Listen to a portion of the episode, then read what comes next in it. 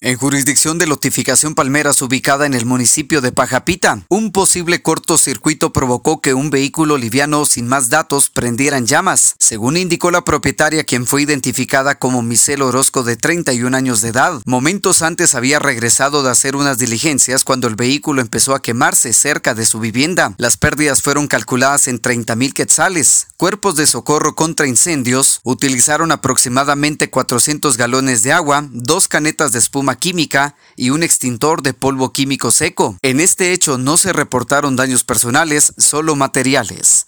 Desde Emisoras Unidas San Marcos, David Godínez, primera en noticias, primera en deportes.